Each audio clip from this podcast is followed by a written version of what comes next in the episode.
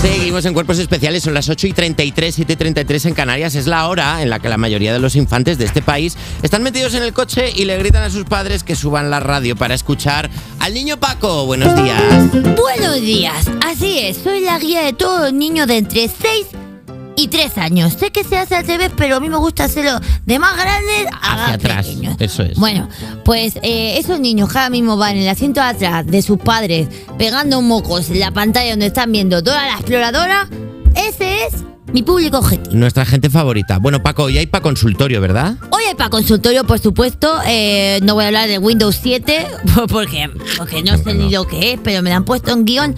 Y yo, por supuesto que cuando me ponen algo en guion, respeto muchísimo el trabajo de los guionistas, que son la madre de todas las creaciones. Eso está muy bien, Paco. Así es. Que pongas Por en eso- valor. Por eso yo quiero, quiero estar con una guionista. Ay, no, ya, pero espérate. eh. Bueno, Por- ya, bueno, espérate. es que la semana de San Había Valentín- empezado bien. Es que la semana. Nacho, Nacho, escúchame. De, de, Sí. de niño a hombre. Bueno, de muñeco a hombre. Sí. Eh, es la semana de San Valentín. Y yo me he dado cuenta que siempre que hago para consultorio, luego no me da tiempo a mostrar mis sentimientos. El otro día, cuando fuimos a, a la bañeza, eh, estaban allí los padres de Alba Cordero. Y yo vi que su padre no me mira bien. No me mira bien. Y yo, yo entiendo que es por, por prejuicio. Yo también, a mí también me pasaría. Yo, si viera lo que. No te rías, Raquel, estoy hablando desde el corazón. Sí. Yo también estaría así si hubiera visto otros vídeos míos, pero yo soy. Me estoy deconstruyendo. Yo es no- que a lo mejor el padre de Alba Cordero ha visto las fotos que le has mandado a Alba Cordero. Y por eso estaba así. A ver, eso fue un día que se me calentó el pico. Y Eh. como ella no me contestaba, pues dije, pues le una foto de mi pito y a ver qué pasa. Bueno. Por supuesto, está bien, no. Pero yo ya me estoy deconstruyendo. Y no es eso lo que cuenta, deconstruirse en este mundo cruel. Vamos a escuchar la primera consulta. Hola, niño Paco. ¿Cómo hago que mis padres me dejen ver la tele por las mañanas? Mamá, un besito. Borracho por la mañana, porque está clarísimo que le estás dando al botellín. Bueno, a ver, querido amigo mío, muy divertido este niño, mucha cosa de niño, mucha risilla, mucha vocecita final, que es lo que a mí me gusta. A ver, ¿cómo hacer para que tus padres te dejen ver la tele por la mañana? Es fácil. Tú cuando tus padres se levanten, lo que tienes que hacer es te darle la puerta.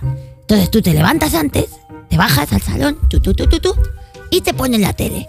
Y cuando ellos bajen abajo en plan, ¿quién anda ahí? Tú te haces el dormido. Y dices, ¡ay! ¡ay! ¡Que soy sonámbulo! Efectivamente, cualquier cosa. Si dices que eres sonámbulo, la puedes hacer. ¿Que quieres comer por la noche chucherías? Baja la escalera, tú, tú, tú, tú. Come la chuchería, ña, ña, ña, ña. Y cuando bajen a por ti dices, ¡ay, Dios mío! ¡Soy sonámbulo! No sé qué ha pasado. La mejor excusa del mundo, hacerte el sonámbulo. ¿Cómo puedes fingirse el sonámbulo? Te lo voy a contar. Cuando te lleven al pediatra, porque te van a llevar. Te van a llevar porque van a decir, a ver, este trastorno del sueño del niño. Te van a Este llevar niño no está bien, claro. te cuando- van a llevar al pediatra. Tú al pediatra le tienes que decir, señor pediatra, señora pediatra, a mí lo que me pasa es que de repente estoy en mi cama, me despierto y estoy en otro lado, estoy asustado, tengo miedo, ¿por qué me pasa a mí esto? Nadie se huele a tostada. Y tú mientras dices que estás sonámbulo, puedes hacer lo que quieras. Oye, Paco, qué bien te haces el agobiado. ¿Eh? Qué bien te haces el agobiado en el médico. Sí, mira, mira. Sí. ¡Ay! ¡Ay! ¿Qué me está pasando? No sé, no sé por qué me está pasando esto. Si solo soy un niño de seis años. ¿Por qué me pica tanto el huevito? No lo sé. ¡Ay! Yo no sé qué es esto. Si yo soy sonámbulo, Dios mío. ¿Por qué tanto loco en un niño? Vale, siguiente respuesta. Vamos allá. Vamos a Hola, escuchar otra Paco. consulta. Venga. A mi nieto no le gusta mi comida y como abuela me está dejando un poco mal. ¿Qué puedo hacer? Muchas gracias. Esta es la abuela del Chocas. Bueno, no hablemos del Chocas, que para mí es, es un ejemplo a seguir. Eh, por supuesto que yo quiero tener una casa como el Chocas y que los arquitectos hagan lo que tienen que hacer, que es hacerme caso. Bueno, vamos a hablar de esta tierna señora que claramente está cocinando para una familia que no la quiere. Eh, vamos a ver, mi dulce abuelita. Lo que tú le tienes que dar a tu nieto cuando le prepares una comida de estas caseras buenas, ricas, que preparan las abuelas, porque las abuelas son las que preparan la mejor comida. No las madres, las abuelas. Y los abuelos son los que tienen las pócimas mágicas. Los papás y las mamás están un poco reguleros, porque con eso de que están todo el día, ay, es que tenemos mucho trabajo, no sé qué, al final te ponen cualquier mierda a la mesa. Así que tú lo que tienes que comer es la comida de los abuelos y las abuelas, que son los que hacen la comida rica. Y en este caso la abuela tiene un problema y es que su nieto no quiere comer la comida. Bueno, pues no pasa nada, no sé cómo se llama esta dulce señora, pero yo le voy a trasladar un consejo que a mí me trasladó mi abuela. Y es que no te comes la lenteja, niño. ¡Bimba! Ostión al. No, Sí, sí, Paco, sí. no, Paco, no puedes, no puedes decir esto. Hombre, claro. No puedes aconsejar a nadie Sí. que el- la violencia. Pero El no- camino de la violencia no pero- puede ser aconsejado en este programa, Paco. No, pero no es pegar.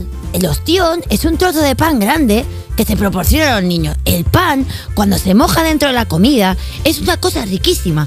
Pero los niños de hoy en día no sabemos lo que es el pan porque nadie nos compra porque no tienen tiempo para ir a la panadería. Entonces, si tú compras un buen ostión de pan y se lo proporcionas a tu nieto para que lo moje en las lentejas, él va a conocer un nuevo horizonte gastronómico que no lo ha comido con ningún bollicao ni con nada por el estilo. Vale, Paco. Así que, claro, ¿tú te crees que yo voy a decir aquí sí. que se le pega a un niño? Pero tú que te piensas que te pido loco? perdón, te- te no, pido no, perdón. No, no, no, pan, pan, pan. El pan es el alimento de los campeones. Pau Gasol, Mar Gasol, mm, gasolina de Daddy Yankee. ¿Qué tienen en común? El pan. Que todos comían pan. Así que desde aquí hay que hacer un alegato sobre lo importante que es el pan dentro de la nutrición de un niño. Hay que mojar más en los platos y hay que mojar más en la vida. Como por ejemplo a mí, en Alba Cordero. No, Alba no, Cordero. yo pensé que íbamos a acabar la sección bien, mojar sin problemas. Unos croissants en un cafetito con un corazón que nos haga un barista para este San Valentín. Por favor, cógeme la llamada. De verdad, he cambiado. Muchísimas gracias, el niño Paco, de verdad. Y ahora vamos con Bad Romance de Lady Gaga.